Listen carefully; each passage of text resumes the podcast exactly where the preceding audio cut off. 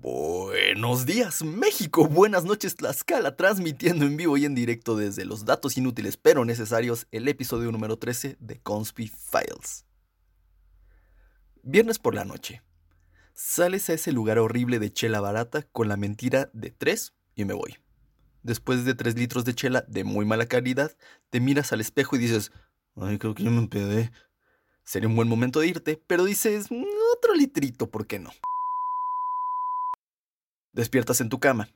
Entras en pánico. Tu celular está junto a tu cama. Tu cartera está ahí también. Vacía, pero está ahí. Sientes un alivio momentáneo. Cargas tu celular. Lo prendes esperando no haber hecho esa llamada o enviado ese mensaje. ¿Siempre se tarda tanto en cargar esta madre? Logro desbloqueado, mantener intacta la dignidad. Queriendo o no, le preguntas a tus amigos qué pasó esperando que no te digan que te volviste a quitar la playera por un pomo. Un amigo te dice que estabas muy ebrio, se cagan de risa de ti, pero nada que te vaya a atormentar el resto de tu vida.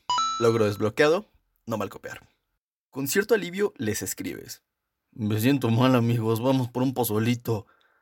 Llegan con Doña Pelos y después de tres minutos que parecieron horas, llega tu pozole. Esto levantaría hasta Juan Gabriel. Bueno, ¿qué se hace hoy? Y repites el ciclo. ¿Te suena familiar? ¿Qué? ¿Cómo que no? Bueno, entonces este maravilloso platillo lo consumes cada 15 de septiembre al menos. Es uno de los platos más representativos de la comida mexicana. Existen muchas variedades, sin embargo su origen es proporcionalmente macabro a lo delicioso que es. Así que échale otro mudito de bebé y muévale bien, que aquí comienza este episodio. Su nombre, de origen náhuatl, significa espuma porque se prepara con granos de un maíz especial llamado cacahuacintle, el cual durante dos horas se precoce en una solución de agua con óxido de calcio, porque todos sabemos lo que es y por eso en todas las fuentes nadie se molestó en decir que es cal. En fin, de este modo los granos de maíz pierden la cáscara fibrosa que los cubre, y cuando hierven se abren como la flor. En su origen, los grandes tlatoanis como el emperador Moctezuma disfrutaban de un platillo de pozole en ofrenda a la deidad Xipetotec, que su nombre en lengua náhuatl quiere decir Nuestro Señor desollado, quien en la cosmovisión mexica reinaba sobre el este, es decir, donde sale el sol, siendo la parte masculina del universo la región de la juventud y de la aurora. Además representa la renovación, la regeneración de la naturaleza espiritual, así como del suelo seco en suelo fértil. Fray Bernardino de Sagún relata en la historia general de las costas de la Nueva España que al emperador Moctezuma se le sirvió un enorme plato de pozole, con la parte donde se encontraba la carne con mejor sabor y textura, es decir, el muslo derecho de un prisionero sacrificado. Durante las ceremonias en honor al dios Xipetotec, llamada Tlacacepeyahuicitl laringólogo esternocleidomastoideo, Bernal Díaz del Castillo, en su obra Historia Verdadera de la Nueva España, relata por su parte. Se cuenta que Moctezuma come carne humana, pero yo nunca lo he visto. ¿Te puedo dar una mordidita? Eh, no. De los muchos tipos de sacrificios que tenían los mexicas, había uno especialmente al que se le denominó sacrificio gladiatorio, y que era realizado en la festividad llamada Tlacacipeyahuizitl, en honor a Xipetotecet.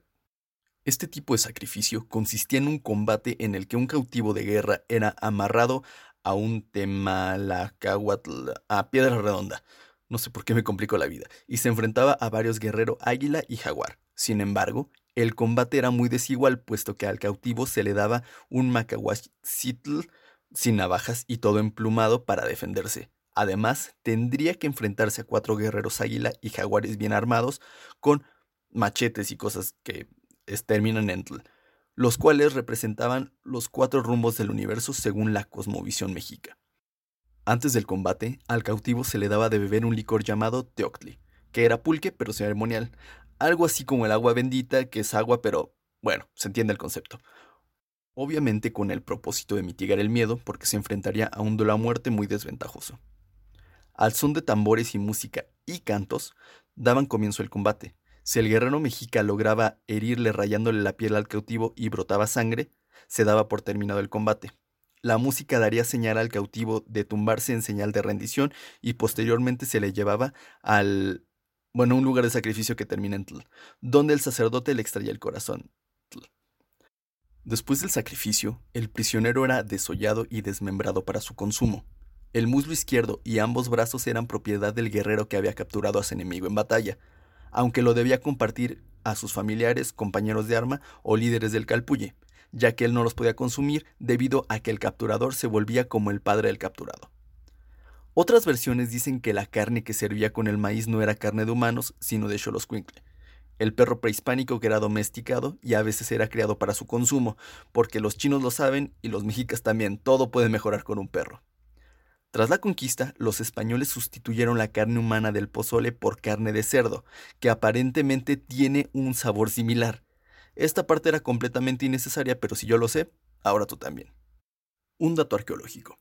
En la zona arqueológica de Tecuaque, Sultepec, ubicada cerca de Tlaxcala, hay muchas evidencias de antropofagia ritual incluso de los europeos liderados por Juan Yuste.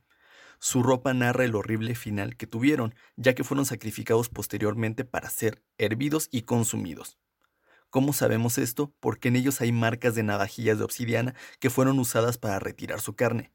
También fueron alterados por las altas temperaturas a los que fueron expuestos al ser hervidos.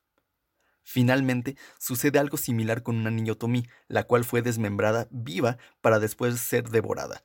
Sus huesos los reunieron posteriormente para ser enterrados junto con ofrendas relacionadas con las deidades del pulque, como Ometochitl y Tepostecatl.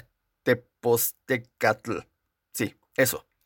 Esto no se realizaba por motivos de crueldad, sino para emular el mito relacionado con las bondades del pulque relacionado con la deidad Mayahuel y Quetzalcoatl. Si te dio asco el saber que en su inicio tenía carne humana y que la carne de cerdo aparentemente es muy parecida en sabor, quiero destacar que en Colima le ponen queso blanco y en las zonas costeras sardinas. Lo de la carne humana y el perro era aberrante, pero yo con esto no puedo. Como sea, por fortuna se modificó la receta y ahora sabes que es probable que también somos deliciosos y seguramente por eso hay personas con el fetiche de pies y piernas. No por enfermos, sino porque se les antoja un pozolito.